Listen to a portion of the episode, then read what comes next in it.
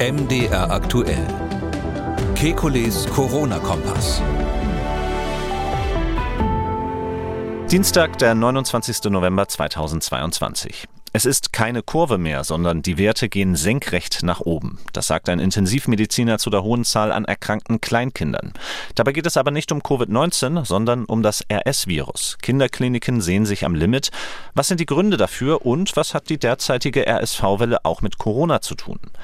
Kontaktbeschränkungen und Ausgangssperren gehörten zu den politischen Maßnahmen im Kampf gegen die Pandemie. Lange nachdem sie eingestellt wurden, hat das Bundesverwaltungsgericht letzte Woche über sie geurteilt. Und aus Südafrika kommt eine interessante Studie. Auf den ersten Blick mag sie darauf hinweisen, dass die nächste Corona-Variante wieder stärker krank machen könnte als Omikron. Aber was sagt die Studie wirklich und was nicht? Wir wollen Orientierung geben. Ich bin Jan Kröger, Reporter und Moderator beim Nachrichtenradio MDR Aktuell. Jeden Dienstag haben wir einen Blick auf die aktuellen Entwicklungen rund ums Coronavirus und wir beantworten Ihre Fragen. Das tun wir mit dem Virologen und Epidemiologen Professor Alexander Kekulé. Hallo, Herr Kekulé. Hallo, Herr Kröger. Herr Kekulé, wir fangen an natürlich immer mit dem Blick auf das aktuelle Infektionsgeschehen. Unser Fokus wird dabei heute nicht auf Covid-19 liegen, sondern auf den RSV-Erkrankungen bei Kleinkindern. Ähm, erst einmal, da wir der Corona-Kompass sind, trotzdem zunächst die Frage, ähm, bei den aktuellen Daten, die vorliegen zu Corona, ist es heute zulässig, sozusagen diesen Seitenblick zu machen?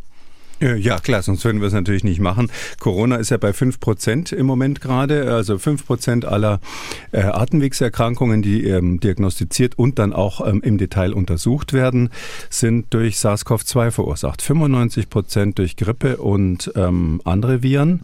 Und da ist es eben so, dass ein Drittel Grippeviren sind, das kennt ja jeder, und eben ein Drittel RSV und noch ein anderes Virus, was ähm, die gleiche Krankheit wie RSV macht. Dann äh, schauen wir mal besonders darauf, ähm, die Situation bei Kleinkindern. Kinderkliniken melden, dass sie kaum noch Kinder aufnehmen können in vielen Bundesländern, eben wegen der RSV-Welle, die offenbar in der letzten Woche oder in den letzten zwei Wochen doch sehr stark zugenommen hat. Was sagen die Zahlen dort? Ähm, es ist relativ klar, dass wir bei Kleinkindern und äh, Säuglingen, also kann man so grob sagen, Kinder bis vier Jahre ungefähr, in der Situation sind, dass da eine ganz massive Welle durchs Land geht von diesem respiratorischen Syncytialvirus, wie das genau heißt, RSV. Ähm, es hat diesen lustigen Namen, weil bei der Infektion hat man schon ganz früh festgestellt, ähm, bilden sich im Lungengewebe, in den ähm, Atemwegen so Verbünde von mehreren Zellen. Also das Virus macht die Zellen in der Weise kaputt, dass die zusammenfließen und ein sogenanntes Synzytium bilden, also ein Zusammenfluss von mehreren Zellen. Das sind dann tote Zellen quasi und deshalb heißt dieses Virus so, also das respiratorische Synzytialvirus. Und noch ein zweites, was viele nicht so auf dem Schirm haben, das heißt heißt Metapneumovirus, macht exakt die gleiche Erkrankung. Kann man klinisch überhaupt nicht unterscheiden. Ja, und RSV liegt im Moment so bei 25 Prozent, äh, Metapneumovirus bei 5 Prozent, macht zusammen 30, also so über den Daumen gepeilt ein Drittel ähm, der Atemwegsinfektionen. Und da passiert Folgendes, die Erwachsenen haben diese Erkrankung in ganz großem Stil, auch ganz viele Erwachsene kriegen das. Ähm, die werden aber nicht schlimm krank, die hüsteln dann so ein bisschen rum und sind genervt davon. Und die stecken aber dann die Kinder Kinder an, sodass die Kinder quasi in dem Fall die Leidtragenden sind davon, dass es in der gesamten Gesellschaft diese massive RSV und auch Metapneumoviruswelle gibt. Hm, und nicht nur in der gesamten deutschen Gesellschaft, sondern Kindermediziner verweisen ja auch darauf, dass im Grunde die gesamte Nordhalbkugel derzeit mit RSV zu kämpfen hat. Äh, in den USA wird das schon seit Wochen beobachtet, dass die Kinderkliniken dort am Limit sind. Wir haben in Folge 13 des Gesundheitskompass kurz auch über Bronchiolitis, auch eine RSV ausgelöste Erkrankung in Frankreich gesprochen, wo dort der Notfallplan Plan aktiviert worden ist. Das Ganze ist keine drei Wochen her, am 10. November haben wir das kurz erwähnt.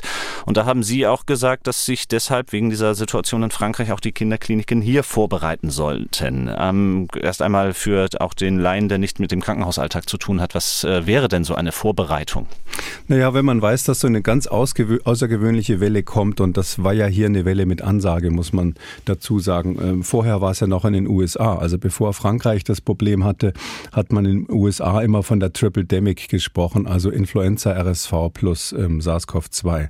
Und ähm, deshalb hatten wir so vier Wochen Vorlaufzeit. Und das ist natürlich schon ein Unterschied, ob ich quasi warte, bis meine Intensivstation in der Kinderabteilung voll ist oder ob ich vier Wochen vorher anfangen kann, die Dienstpläne zu planen, zu überlegen, ähm, äh, Personal zum Beispiel schon mal vorher ein bisschen einzulernen aus anderen Abteilungen, Krankenhäuser zusammenzulegen, also also die, äh, dass sie sich zusammentun, in dem sie nicht zusammenlegen, sondern zusammentun, ähm, dass sie quasi Personal austauschen und überlegen, wo die RSV-Patienten hinkommen, wenn sie denn kommen.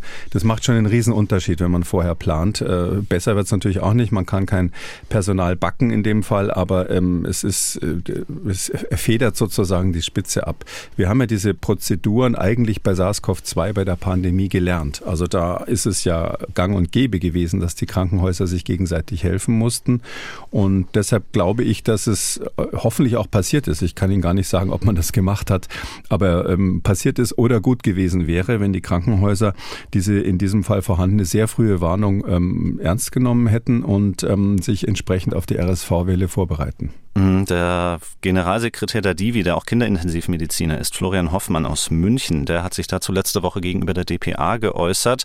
Und das lässt so darauf schließen, dass vor Ort viel getan wird, aber ähm, sozusagen im Überbau fehlt. Strukturen zur Bewältigung der Situation seien nicht vorhanden und die vorhandenen Register zur Bettensituation aus Zeitmangel oft nicht aktuell. Zitat, wir müssten nun eigentlich Notfallmechanismen aktivieren, zum Beispiel Pflegepersonal aus der Erwachsenenmedizin hinzuziehen. Ja, welches Defizit haben wir da offenbar? in Deutschland mit Verweis eben darauf, dass Frankreich da einen Notfallplan hatte. Also das kann ich jetzt nicht abschließend beurteilen. Das wäre mal eine interessante Recherche. Mhm. Klingt ehrlich gesagt so, als hätte man die Warnung nicht ernst genommen. Also man muss halt einfach überlegen, vier Wochen ist, ein, ist schon eine Zeit, wo man was machen kann, ähm, zumindest die Spitzen abfedern. Das wäre dann auch die Frage, ob man die Mechanismen, die man eben bei SARS-CoV-2 entwickelt hat, nicht zum Teil hier auch hätte anwenden können. Ähm, täte mir wirklich leid, wenn das jetzt der, der Grund ist, dass die Vorbereitung nicht gelaufen ist. Weil was ja bekannt ist, ist, dass in einigen Gegenden Deutschlands tatsächlich äh, die kleinen Patienten auf den Gängen liegen, äh, obwohl sie schwerst krank sind, überhaupt abgewiesen werden, gar nicht mehr ins Krankenhaus können. Und ähm, RSV ist einfach eine Erkrankung, wo man auch dran sterben kann. Also das macht bei kleinen Kindern eben ähm, den Effekt, dass diese ganz kleinen Atemwegen, die, die Bronchien eben oder die, die äh, Bronchioli, wie die Ärzte sagen, also die kleinsten Bronchienverzweigungen, die sind da eben so, dass die schneller verschleimen als bei Erwachsenen, ist auch weniger Platz und dadurch kommt es eben dann ähm, äh, zur, zu dem Problem, dass die einfach nicht so gut ein- und ausatmen können. Also die kriegen nicht genug Luft in die Lunge, äh, sodass die wirklich dann darauf angewiesen sind, dass man ihnen ein paar Tage lang Sauerstoff gibt oder unter Umständen sogar mit so einer etwas milderen Methode ähm, Luft in die Lungen drückt. Also das ist so eine leichte Überdruckbeatmung, klingt dramatisch, ist aber eigentlich nichts so Schlimmes, wo eben man dafür sorgt, dass beim Ausatmen die Bronchien nicht ganz kollabieren, also nicht ganz zusammenkleben, sondern dass immer noch ein bisschen was offen bleibt, damit die, äh, der Sauerstoff rein und raus kann. Sie haben sich da eben schon vorsichtig geäußert. Ähm, das werden wir sicherlich weiter verfolgen in den nächsten Wochen. Was sind äh, die Gründe dafür, dass derzeit die äh, Situation auf den Kinderkliniken so besorgniserregend ist? Auch der Aufruf an Leute, die dort näher in der Praxis sind, äh, sich gerne bei uns zu melden. Wir bleiben da im Gespräch, auch vielleicht in Kikules Gesundheitskompass.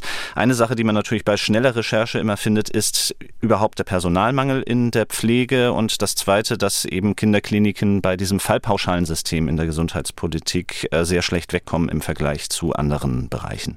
Ja, also strukturell kann man da natürlich viel machen. Ich bin nur ähm, ganz ehrlich gesagt ähm, dagegen, ähm, Strukturveränderungen immer so an Krisen festzumachen. Das haben wir ja bei SARS-CoV-2, bei der äh, Corona-Pandemie ganz massiv gemacht. Da haben natürlich zu Recht dann Pflegende gesagt, ja, wir wurden schon immer benachteiligt, jetzt wollen wir mal, dass für uns was geändert wird.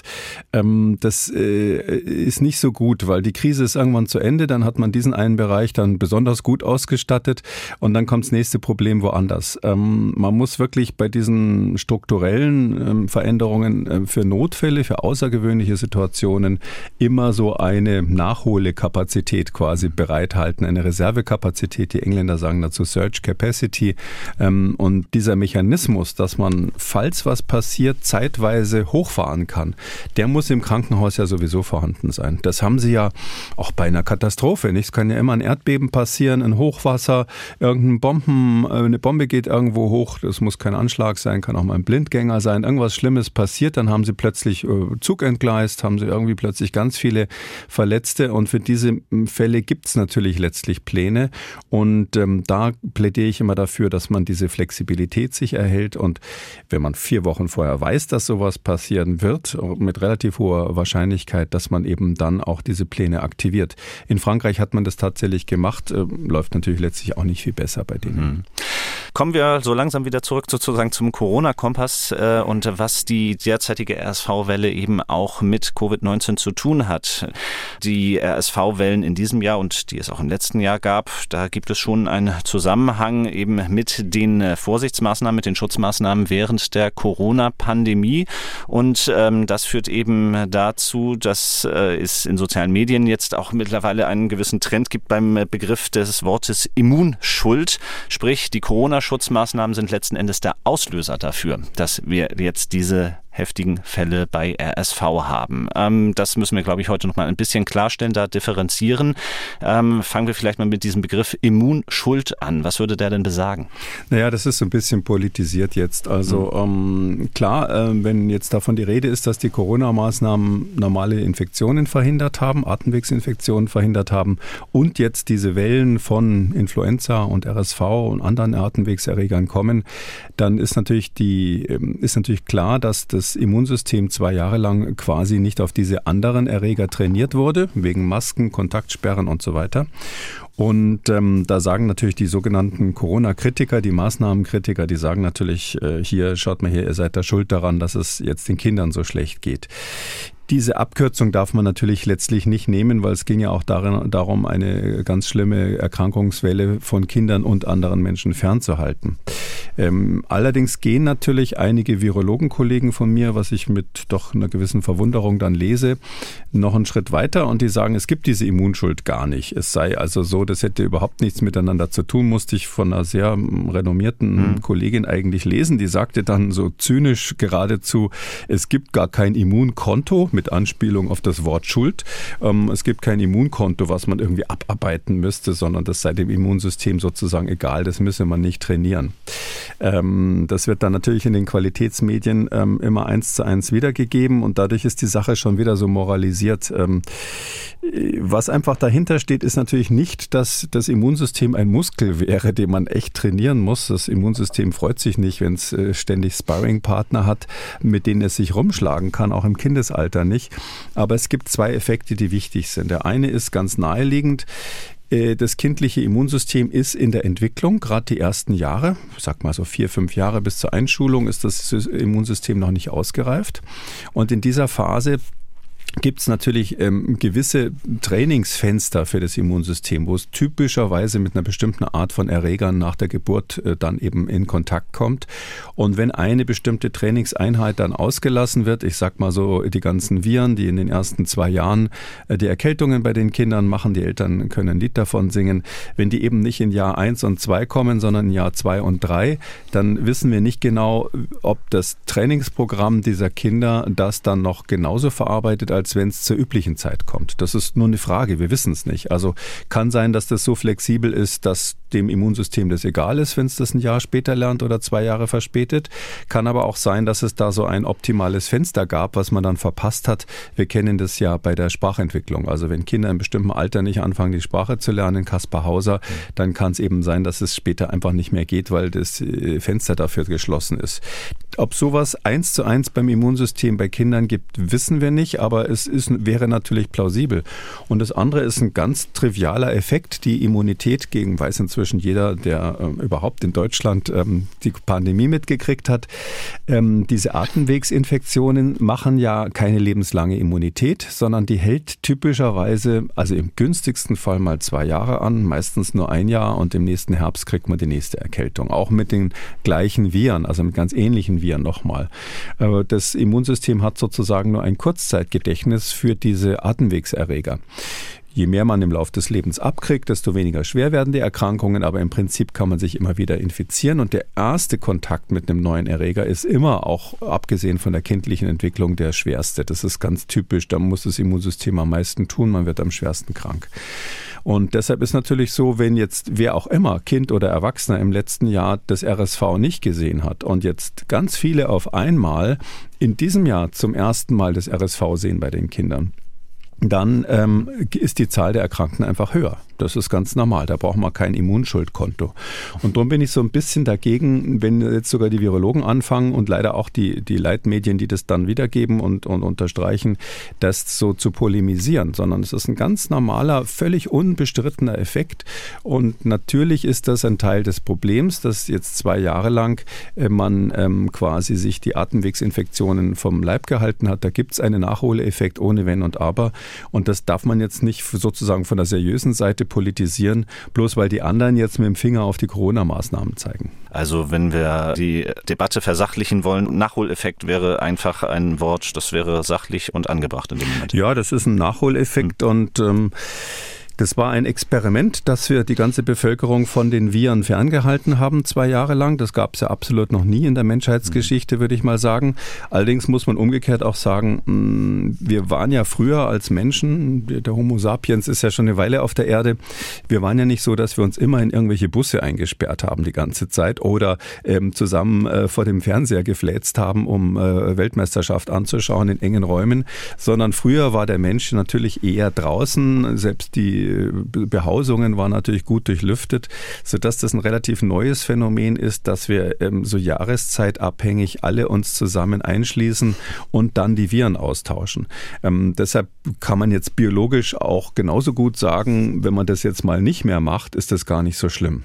Das ist deshalb eine interessante Debatte, weil natürlich einige Leute drüber nachdenken, ich gehöre auch zu denen, ob's, ob wir nicht vielleicht aus dieser Corona-Pandemie gelernt haben, dass es vielleicht grundsätzlich gar nicht, keine schlechte Idee ist, äh, im Herbst, wenn diese Erkältungswelle äh, kommt, im Bus zum Beispiel eine Maske zu haben. Ähm, das ist ja in Asien gang und gäbe. Und ähm, daher ist die Frage, brauchen wir diese Herbstwellen immer, um unser Immunsystem zu stabilisieren? Ja gut, wenn man Weihnachtsgeschenke einkaufen will, ist eigentlich ganz gut, wenn man ein paar Tage krank geschrieben ist.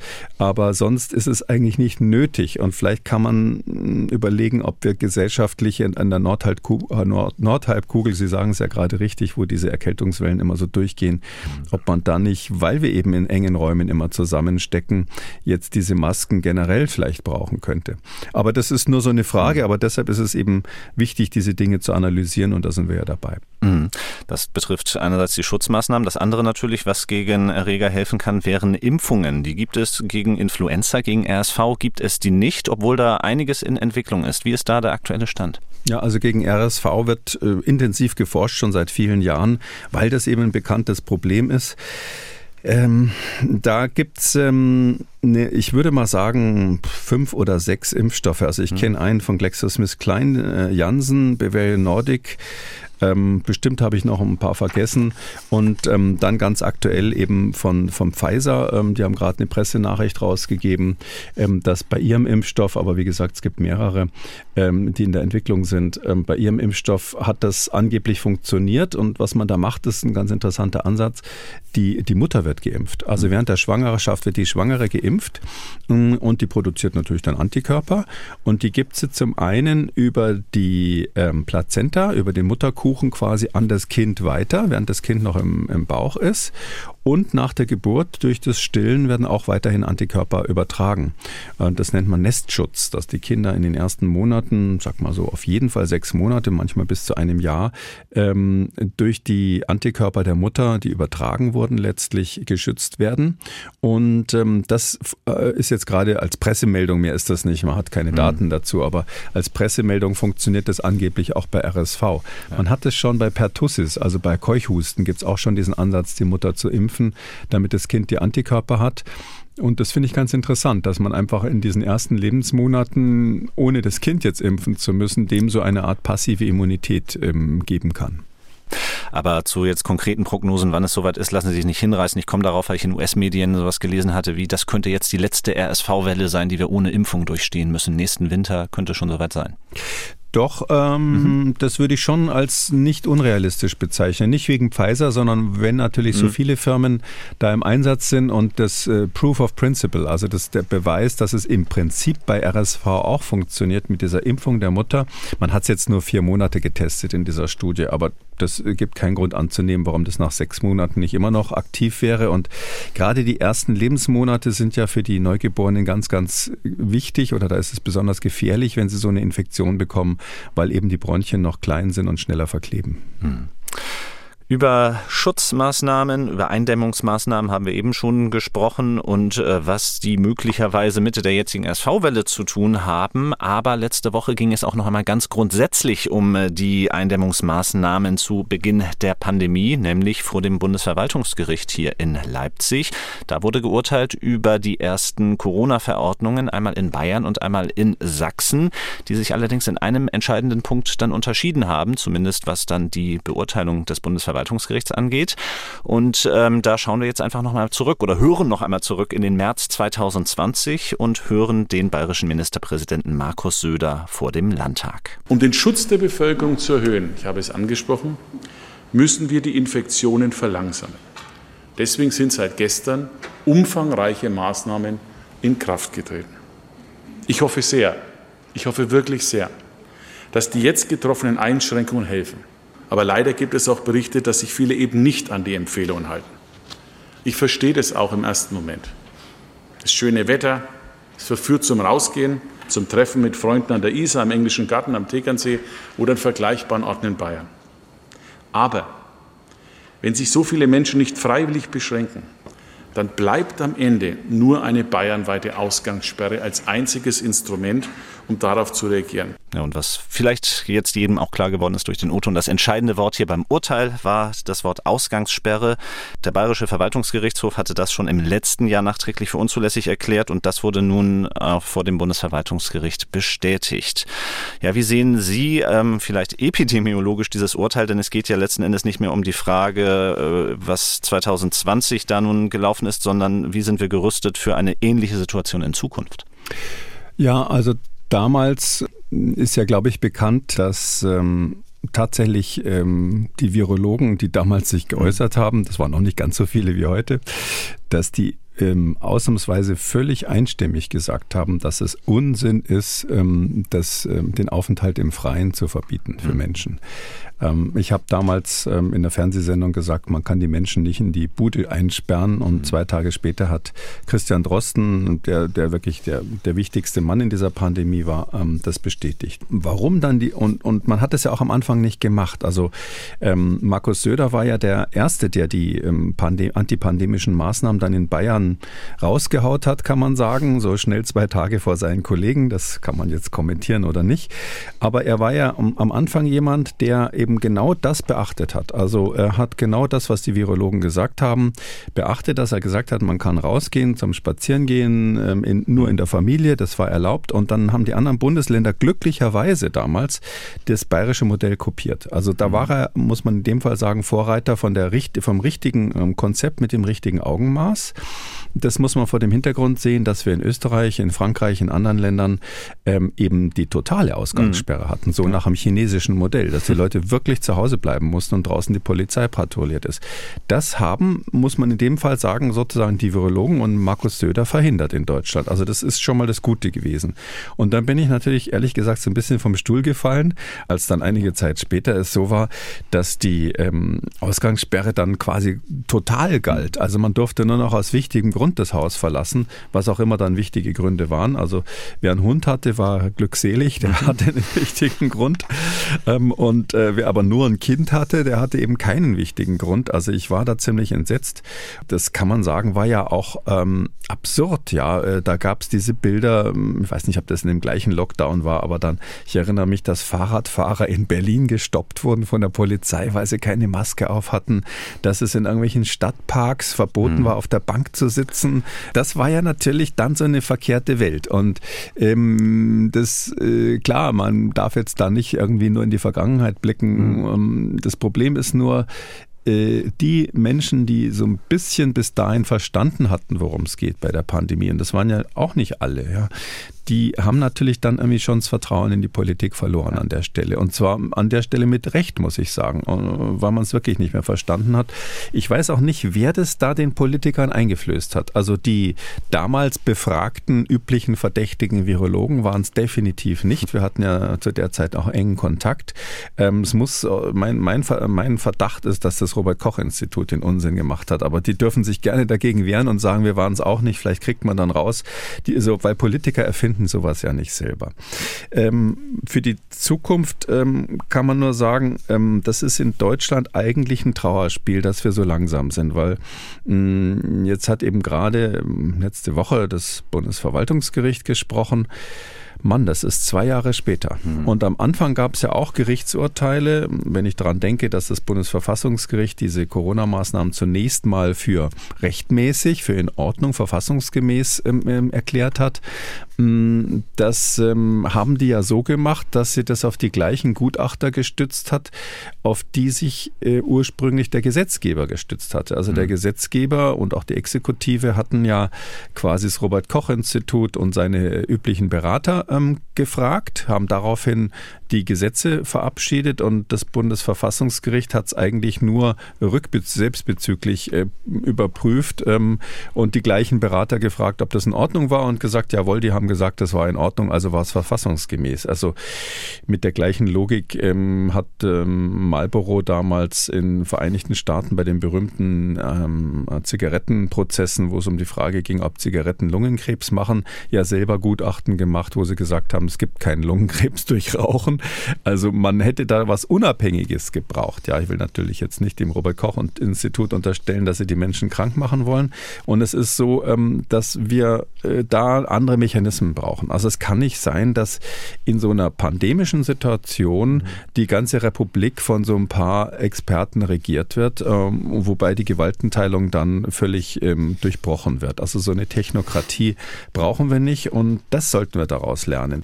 Und das Bundesverwaltungsgericht Gericht jetzt in Leipzig, das hat natürlich äh, die Chance gehabt, sich das jetzt zwei Jahre anzuschauen, hat mitgekriegt, hoppla, da gibt es ja auch ganz andere äh, wissenschaftliche Auffassungen und ähm, international natürlich dann den Vergleich bekommen und war jetzt in der komfortablen Situation, das Ex Post sich anzuschauen von ja. im Nachhinein. Wir brauchen Mechanismen, die sozusagen, wenn man handelt, das richtige Handeln machen, weil es hat ja keinen Sinn, wenn Sie am Ende des Krieges sagen, der und der Feldzug hätte besser gemacht werden können, ähm, wenn Sie es dann doch dann die Schlacht verloren haben. Mhm. Das ist auch äh, der Kern dieses Urteils, denn neben der Ausgangssperre in Bayern hat das Bundesverwaltungsgericht auch geurteilt über die Corona-Schutzverordnung in Sachsen und da quasi entgegengestellt diese Kontaktbeschränkungen. Da muss man auch wieder bei der Definition ganz klar sein, was der Unterschied ist. Sie haben es eben gesagt, Ausgangssperre wirklich nur noch mit triftigem Grund raus, Kontaktbeschränkungen eben ja, innerhalb der Familie und vielleicht noch, dann gab es ja immer eine Person außerhalb des Hausstandes und Kinder bis 14 ausgenommen, also kompliziert alles, aber im Grunde in Ordnung, so hat das Bundesverwaltungsgericht geurteilt. Und und in der Begründung dann allerdings ähm, kam noch ein interessanter Passus auf und da geht es dann eben wieder um die Situation, was passiert, wenn wieder so eine Pandemie auftritt. Der Gesetzgeber könne nicht voraussehen, welche Krankheitserreger neu auftreten. Erst nach einer gewissen Zeit könne es notwendig werden, die Voraussetzungen für Schutzmaßnahmen für die spezifische Krankheit zu konkretisieren. Mit anderen Worten, der Gesetzgeber muss natürlich handeln, während Gefahr im Verzug ist. Ähm, nun, in diesem Fall war so ein Instrument wie die Ausgangssperre nicht rechtmäßig, wissen wir zweieinhalb Jahre später.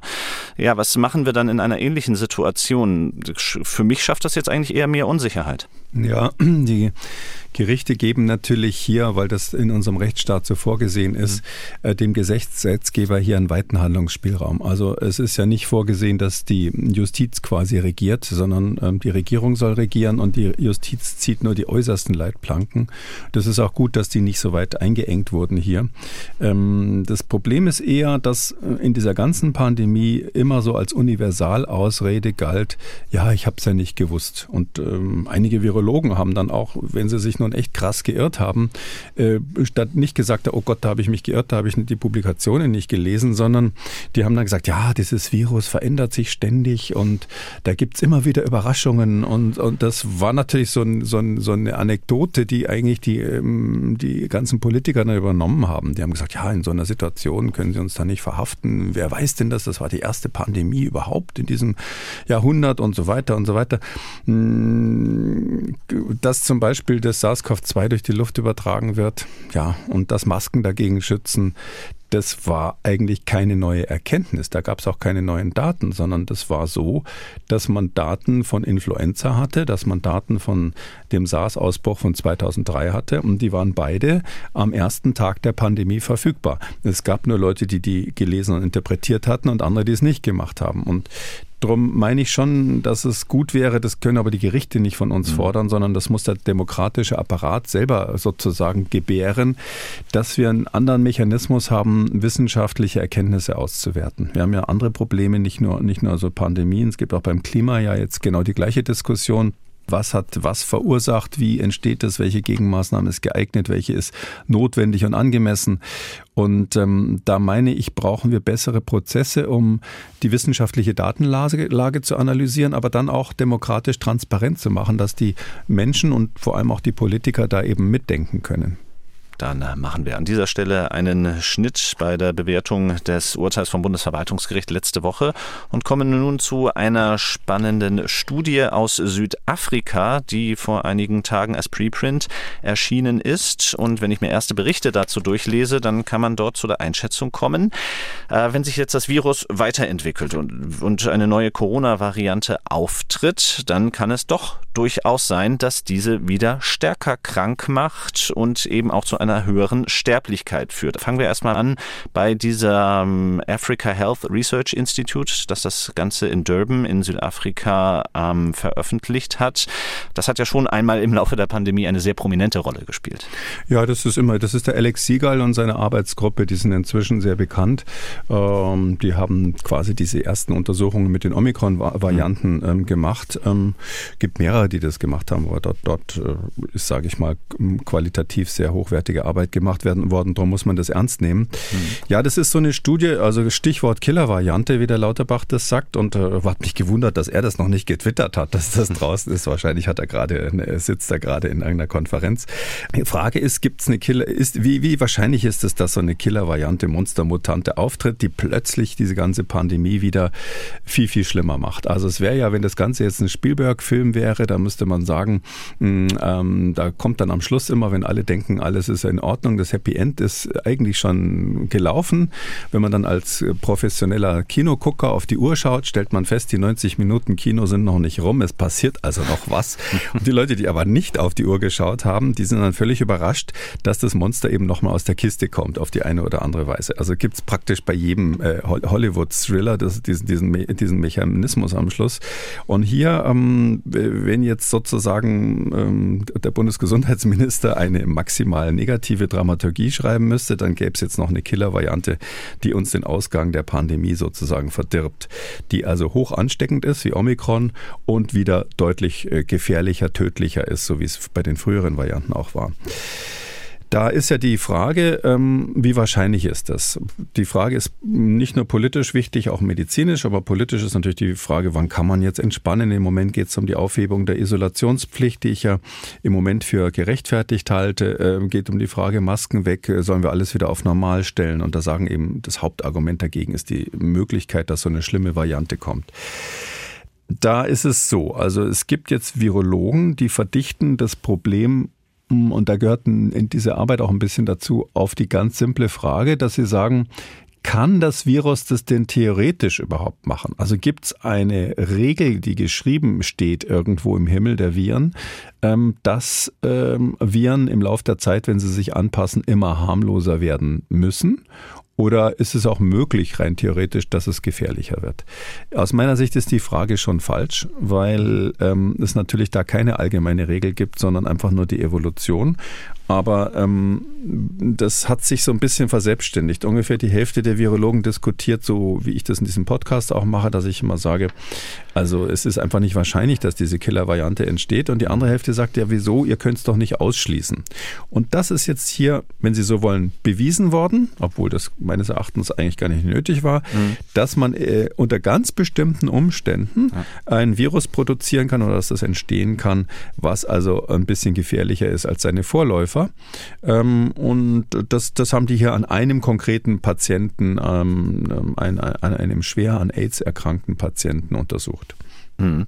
Ähm, schwer an AIDS erkrankt, ähm, da ist bei mir auch im Hinterkopf, ähm, das gilt ja immer noch als eine mögliche Theorie, wie sich Omikron so entwickeln konnte, eben als eine Variante, die ziemlich wenig zu tun hatte mit all den anderen vorherrschenden Varianten vorher. Ja, das ist bei Omikron besonders ähm, wahrscheinlich, dass es irgendwie einen unabhängigen Entwicklungsweg gab. Bei den vorherigen Varianten äh, wäre es eher auch plausibel, dass die sich in der normalen Dynamik der Pandemie mitentwickelt haben.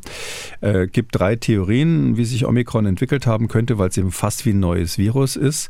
Ähm, die eine ist eben, wie Sie gesagt haben, ein Patient mit schlechtem Immunsystem, zum Beispiel der AIDS hatte, der einfach lange, lange dieses Virus gebrütet hat, wo sich quasi in diesem einen Patienten das Virus entwickeln und äh, verändern konnte. Ähm, zweitens ist es möglich, dass rein theoretisch das auch eine Gruppe von Menschen gewesen sein könnte, die irgendwo abgeschlossen von allen anderen war, irgendein Dorf in Afrika oder in Südamerika oder ähnliches, was wenig Kontakt nach außen hatte, wo sich dann innerhalb der Bewohner das so lange hin und her gependelt hat, ähm, bis da ein neues Virus entstanden ist, was aber dann erst nach vielen Mutationen quasi in die sonstige Gesellschaft rausgekommen ist. Und die dritte, aus meiner Sicht wahrscheinlichste oder plausibelste Erklärung ist, dass es ähm, einen kleinen Umweg übers Tierreich genommen hat. Also so wie das Virus ursprünglich ja mal als Zoonose, wie wir sagen, eben vom Tier auf den Menschen gesprungen ist, wahrscheinlich indirekt von einer Fledermaus. Ähm, so kann es natürlich auch zurück auf Tiere springen. Wir sehen ja auch, dass Nagetiere, Ratten, Mäuse da ganz massiv von befallen werden, auch andere Tiere. Und da gibt es natürlich dann diese ähm, inverse Zoonose-Theorie, dass man sagt, das kann auch wieder zurück zu den Tieren gespielt werden und dann wieder zurück zum Menschen. Und was da im Tierreich sich zwischendurch verändert hat, ähm, das ist natürlich dann, wenn es ein, ein zweites, äh, zweites Überspringen auf den Menschen gibt, äh, anders. Das ist dann eine Überraschung, was dabei rausgekommen ist. Also die drei Theorien gibt's mhm. und eine davon ist dieser immunkompromittierte, also immungeschwächte Mensch. Und AIDS ist in Südafrika natürlich massiv verbreitet. Mhm. Und man muss dazu sagen, dass das, das Labor vom Alex Siegel ist, das sind eigentlich AIDS-Spezialisten gewesen, bevor sie sich äh, mit Corona mhm. so ein bisschen befasst haben. Und die haben eben einen AIDS-Patienten gehabt, der hat sechs Monate lang das Virus ausgeschieden oder sechs Monate lang ist er untersucht worden. Das ist nicht ungewöhnlich bei solchen Patienten, wenn das Immunsystem echt im Eimer ist.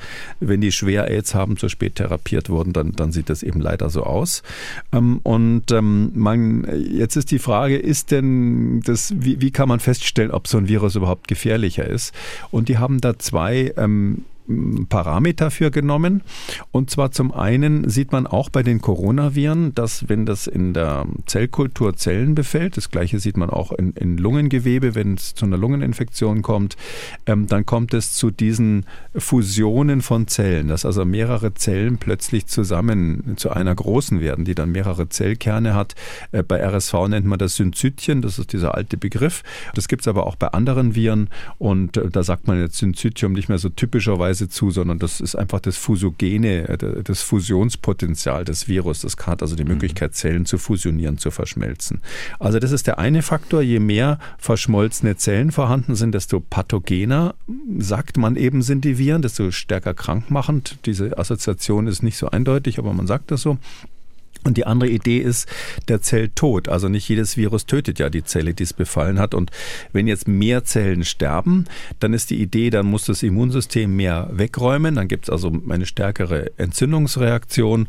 Und deshalb ist die Zahl der toten Zellen in so einer Zellkultur dann vielleicht auch ein Hinweis darauf, wie stark pathogen das Virus in Wirklichkeit wäre. Sie merken schon, das sind Surrogatmarker. Also man weiß nicht wirklich, was da schuld ist, dass, mhm. wenn das, das ähm, SARS-CoV-2 manchmal ähm, schwerer und manchmal nicht so schwer verläuft, äh, weil wir ja wissen, dass das eigentlich Entscheidende die Immunantwort ist. Also eine Überreaktion des eigenen Immunsystems macht die Lunge und die anderen Gewebe kaputt. Und wie die ausgelöst wird, ob das jetzt diese Fusogenität ist, also diese Verschmelzung von Zellen, die man in der Zellkultur sieht, oder die toten Zellen, das weiß keiner genau. Mhm. Aber er hat einfach mal gesagt, ich schaue mir diese zwei Parameter an. Das kann man sich mit mikroskopischen Techniken und verschiedenen raffinierten molekularbiologischen Methoden ganz gut auszählen. Und dann hat er eben Folgendes gemacht. Er hat erstens mal genommen ähm, ein besonders gefährliches Ursprungsvirus von SARS-CoV-2, nämlich das, was in Norditalien damals sich durchgesetzt hat. Das hat eben diese eine bestimmte äh, Mutante D614G heißt die. Das war der ursprüngliche B1-Typ, der wesentlich ansteckender war ähm, als seine Vorläufer. Und zweitens hat er genommen BA1, also den ersten Omikron-Typ, ähm, die beiden so als Referenz. Und da sieht man schon mal, das ist schon bekannt gewesen, dass das BA1 weniger Fusionen macht in der Zellkultur und weniger tote Zellen macht. Also da ist deutlich schon zu erkennen, das scheint ein weniger gefährliches Virus zu sein, dieses Omikron. Also zumindest, wenn man diese Marker akzeptiert. Und dann hat er sich bei diesem einen AIDS-Patienten, hat er sich am ersten Tag angeschaut, wie da das dort isolierte äh, Virus aussah. Und da, das glich eben praktisch eins zu eins der Situation bei dem normalen Omikron. Es war eine Omikron-Infektion. Mhm. Und dann war aber eben das Interessante, wenn man das sechs Monate lang verfolgt, dann wird das Virus äh, sozusagen immer gefährlicher bei diesem einen Patienten. Ähm, es fängt dann an, häufiger Fusionen zu machen. Diese Zellfusionen sieht man häufiger und auch die, die toten Zellen in der Zellkultur werden dann immer häufiger, wenn man jetzt mal nach einem Monat, nach drei Monaten und so weiter eben bis zu sechs Monaten quasi das Virus aus diesem einen Patienten nimmt. Man kommt nicht ganz auf die starke Pathogenität jetzt in der Zellkultur, die man bei der ursprünglichen Norditalien-Variante gesehen hat. Also die Referenz ist noch deutlich drüber, aber es ist so ein Zwischending zwischen Omikron und dem vorherigen. Und darum sagt er, okay, ähm, was hier zu beweisen war, ist, es kann theoretisch mhm. das SARS-CoV-2, also auch das Omikron, sich auch zum Schlechteren entwickeln, sofern wir jetzt diese Parameter, die wir da in der Zellkultur beobachten, als Surrogatmarker akzeptieren, was aber nicht abwegig ist für die ähm, Pathogenität beim Menschen. Ist deshalb nicht abwegig, weil man tatsächlich diese Surrogatmarker, wenn man die benutzt, also den Zelltod und diese Fusion, das korreliert sehr gut mit der Pathogenität beim Hamster. Und das ist jetzt nicht so weit vom Menschen. Also Hamster, mhm. klar, sehen ein bisschen anders aus und so, aber das Immunsystem ist nicht so anders, äh, dass man jetzt sagen müsste, das hat gar nichts mit der Pathogenität beim Menschen zu tun. Mhm. Aber wir haben eben nur die Proben einer Einzelperson, die zudem, davon man ausgehen, über eine schlechte Immunantwort verfügt. Ähm, was ist nun die gesamte Aussagekraft dieser Studie letzten Endes, so interessant sie auch ist? Ja, also die Studie ähm, ist für die interessant, die vielleicht zu denen habe ich nicht gehört und das halte ich auch für mhm. abwegig, tatsächlich behauptet haben, das kann nicht passieren. Sondern der Mechanismus, der sowas macht, ist ja nicht irgendein Naturgesetz. Da gibt es keinen Gott der Viren, der gesagt hat, ihr dürft nicht böser werden, sondern es ist ganz simpel Evolution. Und äh, wenn man das so sieht, dass der Evolutionsdruck, äh, der Veränderungsdruck auf die Viren, genauso wie die gesamte sonstige Evolution in der Biologie steuert, hier relevant ist, dann ist es völlig egal, was in diesem einen Patienten passiert ist, weil welchen, welchen Veränderungsdruck hat denn so ein Virus in einem AIDS-Patienten? Es ist so, ähm, dass es ja nicht andere anstecken muss. Also es muss nicht höher infektiös werden, sondern es ist schon in den Patienten drin und es kommt darauf an, damit sich sozusagen vermehren kann, möglichst viele Zellen zu befallen, andere Zellen nebenan zu befallen. Und damit es das machen kann, muss es natürlich erstmal möglichst effektiv auch dann aus der Zelle wieder rauskommen, die es gerade befallen hat. Und darum ist es völlig naheliegend, dass so ein Virus in dem einen Patienten, wenn es nur sozusagen um die Ausbreitung äh, zu anderen Geweben geht, dass das eine höhere Pathogenität kriegt, weil das muss die Zellen kaputt machen, in denen sich vermehrt. Oder das ist, durchaus nicht, nicht sinnlos, dass wenn es die kaputt macht. Auch äh, das Anlocken der Immunzellen ist nicht abwegig aus Sicht des Virus, weil die Immunzellen ganz häufig Teile des Virus mitnehmen und dann woanders hinbringen und zum Teil kann das Virus sich dann wieder da befreien. Das heißt also, ähm, das ist ein Selektionsdruck, der innerhalb des Patienten auf so ein Virus ähm, wirkt, wenn das da sechs Monate lang sich weiterentwickelt, der nichts zu tun hat mit der biologischen Situation sonst in der Epidemie, weil die zwei Faktoren, die in der Epidemie, das haben wir hier oft besprochen, relevant sind, sind ja erstens, wie stark ansteckend ist das Virus. Also typischerweise äh, ist das dieses ähm, Oberflächenprotein, dieses Spike-Protein, dass das besonders gut an den Rezeptor andocken muss. Das spielt ähm, nur eine ganz untergeordnete Rolle, wenn man im gleichen Patienten ist. Und da wird sozusagen keine Optimierung gemacht in so einem AIDS-Patient über sechs Monate. Und das Zweite, ähm, was, was sonst eine Riesenrolle spielt im Moment, das Entscheidende überhaupt ist für Omikron, ist, dass es ja das Immunsystem austrickst. Das heißt also, solche Leute, die schon mal immun waren, äh, dann doch trotzdem äh, befallen kann, also andere äh, Coronavirus-Infektionen oder Impfungen sozusagen austrickst. Das spielt natürlich aus zwei Gründen bei dem einen Patient keine Rolle. Erstens ist das Virus ja schon drinnen, hat also nicht das Problem, dass das Immunsystem äh, sozusagen da ein Stoppschild vorhält. Und zweitens, ähm, das weiß ja nun jeder, AIDS ist eine Immunschwäche und das Immunsystem ist ja eben gerade komplett kaputt bei diesen Leuten. Also beide Selektionsfaktoren, die aus meiner Sicht der Grund sind, weil dass dieses Virus gar kein, keine Zeit hat, sozusagen sich zu beschäftigen, keine Valenzen hat, sich damit zu beschäftigen, jetzt auch noch stärker pathogen zu werden, nämlich die Immunität und die Ansteckungsfähigkeit sind ausgeschaltet in diesem Experiment, wenn man das mal so nennen darf. Und es wird eine Optimierung auf etwas ganz anderes vorgenommen, die ähm, auch völlig plausiblerweise dazu führt, dass das Virus hier pathogener geworden ist. Sodass ich jetzt sagen muss, mit allem Respekt, also mhm. es ist da nichts bewiesen, sondern oder nichts Neues, sondern es ist einfach gezeigt, dass man durch Änderung der Selektionsmechanismen, der Selektionsbedingungen Viren im Prinzip in jede Richtung entwickeln kann und natürlich auch entwickeln kann in die Richtung, dass sie stärker krank machen. Ähm, ob dieses Virus von diesem einen Patienten nach sechs Monaten überhaupt noch ansteckend ist für andere Patienten mhm. und sich vielleicht auf die völlig falsche ähm, Bahn begeben hat, evolutionär, das ist gar nicht bekannt. Diese Studie aus Südafrika, wie alle anderen auch, finden Sie unter Audio und Radio auf mdr.de, eben unter jeder Folge von Kekules Corona-Kompass. Gilt auch für unsere heutige 332. Ausgabe und dieser Hinweis kommt an dieser Stelle jetzt nicht ohne Grund. Das heiße Thema in unserer Hörerpost, wenn ich da immer die, die meisten Mails dafür nehme, ähm, dafür nehme ich mal stellvertretend die Mail von Martin Niederhauser, der uns aus der Schweiz geschrieben hat. Er verweist auf eine Schweizer Publikation und die berichtet über die jüngste Sendung Corona Kompass. Es geht um Folge 330 in dem Fall mit Professor Kekulé mit dem reißerischen Titel Erstmals gesteht ein Impfbefürworter, damit sind Sie gemeint, es gibt keinen Unterschied zwischen Geimpften und Ungeimpften. Es geht dabei um eine Studie, die wir in Folge 330 besprochen haben, alles auch nachzulesen auf unseren Seiten. Und äh, Herr Niederhauser schreibt dann eben auch, dass Professor Kekulé einen systematischen Fehler in der Studie annimmt, wird dort mit keinem Wort erwähnt. So, die Publikation lässt sich auch ohne Probleme heute noch im Internet finden. Ähm, ist mittlerweile auch aufgegriffen worden von einzelnen Personen auf Twitter und andernorts. Ja, wie geht man damit um letzten Endes? Ich glaube, wir können eigentlich heute nur an dieser Stelle klarstellen, was da nicht nur schiefgelaufen ist, sondern glaube ich auch einfach nur bewusst falsch berichtet worden ist. Ach, da müssen wir entspannt sein. Also ich, ich habe daraufhin auch nochmal nachgelesen, was wir damals, was ich damals mhm. gesagt habe. Und äh, ich habe ja am Schluss dieser, als wir diese Studie besprochen haben, habe ich gesagt, die Studie sagt ja letztlich zwei merkwürdige Dinge. Ja, mhm. und ähm, das war diese Studie mit den äh, Veteranen, die da untersucht wurden, ähm, wo man, wo man eben geguckt hat, wie ist das eigentlich äh, die zweite und dritte äh, Infektion, ähm, wie, wie verändert sich sozusagen der Krankheitsverlauf? Und da war ja das überraschende Ergebnis, ähm, dass mit den Zweit- und Drittinfektionen ähm, die, der Krankheitsverlauf nach dieser Studie angeblich eben schwerer wurde, zumindest so ein bisschen schwerer. Und das war ja völlig überraschend, weil eigentlich sonst in der Immunologie, das haben wir an jeder Ecke, vorhin haben wir es mit RSV kurz besprochen, haben wir immer die Situation, Erstinfektion ist schlimm und dann später ist das Immunsystem so ein bisschen trainiert und dann wird es meistens nicht mehr ganz so schlimm. Und dass die hier quasi die immunologische Welt auf den Kopf stellen, das war schon mal komisch, aber in dieser Studie ist einfach rausgekommen, bei der zweiten Corona-Infektion wird es schlimmer und bei der dritten noch schlimmer. Ähm, das ist von vielen Medien aufgegriffen worden. Eben hier sieht man auch die Polarisierung, die die also warnen wollen. Die sagen dann, oh, schaut mal her, diese Studie hat das gezeigt. In der gleichen Studie steht aber auch drinnen, dass es überhaupt keinen Unterschied gab, ob die in diesem Patientenkollektiv oder bei dieser Untersuchung ähm, ob die Menschen geimpft waren oder nicht. Und zwar sowohl bei der ersten, zweiten, dritten Infektion völlig wurscht, geimpfte, ungeimpfte hatten die gleichen Schweregrade.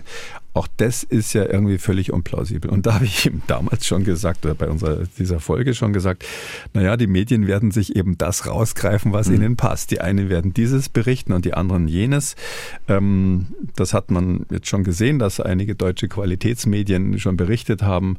Ähm, weitere Infektionen sind genauso schlimm wie die erste. Studie beweist das, aber den zweiten Satz weggelassen haben. Und jetzt haben wir hier mehr so, sage ich mal, Corona-Kritiker-freundliche Medien, die sagen jetzt, oh, der Kekulé hat ja bestätigt, ähm, es ist so, dass die Impfung nichts bringt.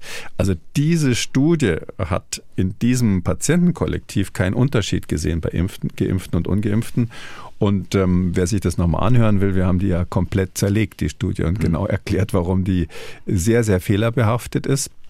Und ich deshalb keins der beiden Ergebnisse glaube. Weder, dass die Impfung sinnlos ist, noch, ähm, dass ähm, es so wäre, dass von Infektion zu Infektion die Krankheitsverläufe immer schlimmer würden. Deswegen also auch hier noch einmal der Verweis, äh, alles bitte ganz genau nachlesen. Kann man in der heutigen Textversion tun, die äh, spätestens morgen, übermorgen auch online sein sollte. Und natürlich in der Textversion von Folge 330, wenn man sich eben die Mühe dann auch macht, äh, ein paar Absätze länger zu lesen. Ja, vielleicht an Sie abschließend die Frage, wie gehen Sie jetzt damit um?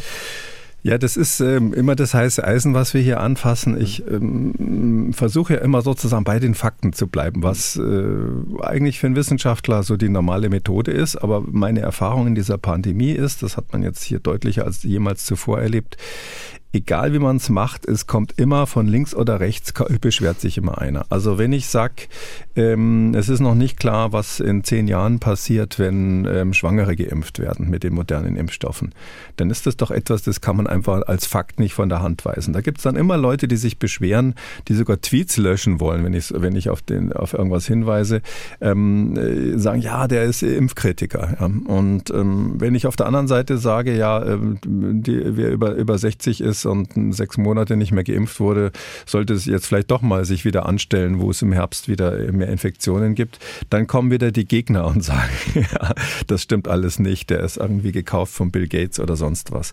Also das ist es, es ist schade, dass man eigentlich, wenn man versucht, ähm, nicht links und rechts zu schippern, sondern relativ gerade durch den Sturm zu navigieren, einfach wie das ein Kompass eben eigentlich ermöglicht, dass man dann immer von links und rechts quasi ähm, kritisiert wird und zwar leider immer mit so einem moralischen Impetus. Aber das machen wir doch jetzt schon seit über zwei Jahren. Das geht, geht das, das läuft schon. Mhm, und vielleicht eins noch dazu, ähm, was ich noch zu unserer Hörerpost sagen muss. Dort ähm, war es bei keiner der Rückmeldungen so, dass einer unserer Hörer sie falsch verstanden hätte. Die haben eben bis zum äh, Schluss gehört oder eben auch äh, bis zur entsprechenden Stelle gelesen.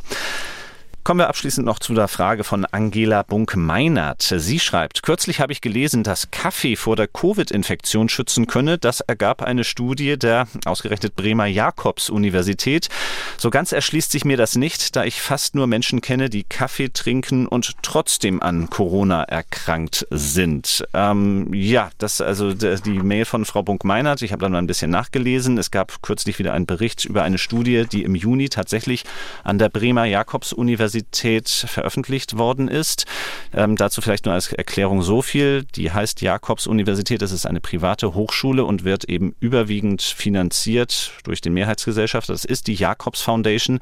Und das wiederum ist die Stiftung, die aus dem Vermögen eben der Jakobs-Familie, der Unternehmerfamilie, die eben auch mit dem Kaffee zu tun hat, hervorgeht. Das heißt natürlich nicht, dass Sie deswegen alleine schon in der Studie sagen müssen, Kaffee schützt vor Corona. So, jetzt wie beurteilen Sie das? Ich glaube auch, dass die dann nicht besonders besonders gebunden sind. Mhm. Ja, also äh, das ist so. Also der Hintergrund ist, dass Kaffee wie, wie andere ähm, Naturstoffe auch die sogenannten Polyphenole enthält. Polyphenole gibt es zum Beispiel auch im Tee, im Kakao, in Ginkgo, was fällt mir noch ein? Granatapfel sagt man und bestimmt noch ganz viele andere, die ich jetzt vergessen habe. Und diese Polyphenole, das sind Substanzen, die wirken antioxidativ, also die können ähm, Oxidationsprozesse äh, stoppen und die wirken auch so ein bisschen entzündungshemmend. Und ähm, das ist eigentlich schon alles. Also auf der Suche, warum Tee, das ist ja bekannt, dass das oft als Heilmittel eingesetzt wird, zum Beispiel überhaupt ähm, wirksam ist oder was bringt, hat man eben unter anderem diese Polyphenole immer entdeckt.